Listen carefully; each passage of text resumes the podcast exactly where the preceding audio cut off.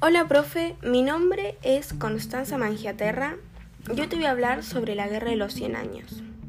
Una de las guerras más importantes de la Edad Media fue la Guerra de los Cien Años, en la que se enfrentaron Francia e Inglaterra.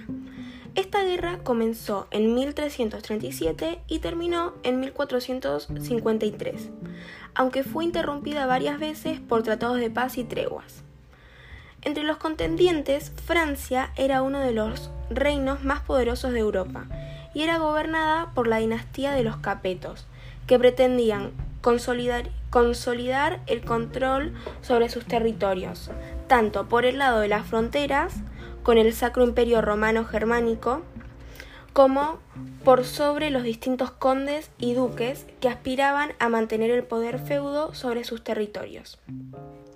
Inglaterra estaba gobernada por la dinastía Plantagenet.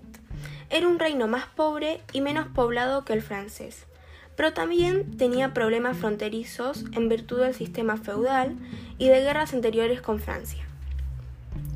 Inglaterra controlaba una parte del territorio francés, el ducado de Aquitana, Aquitania, luego llamado Ducado de Villena.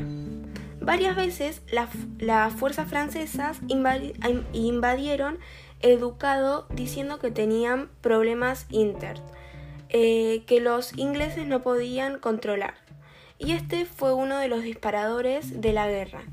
Por otro lado, el, condado de Flandes políticamente pertenecía a Francia, pero su actividad económica dependía de Inglaterra, que la, que la proveía de la lana que necesitaba para producir paños su principal actividad.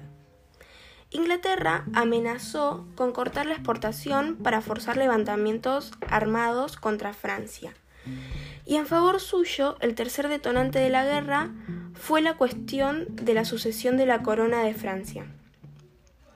En 1328 murió Carlos IV, el último de los reyes capetos en Francia, sin haber tenido hijos varones, lo cual hacía su sobrino Eduardo III rey de Inglaterra, el depositario de la corona para evitar que el trono francés fuera mano de los ingleses. De los ingleses.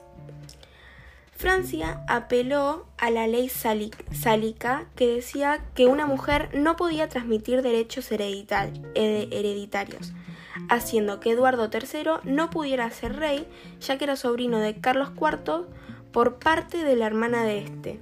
Con la coronación de Felipe, VI, primo hermano del rey muerto, estalla entonces la guerra en el año 1337. Bueno, espero que te haya gustado y te mando saludos.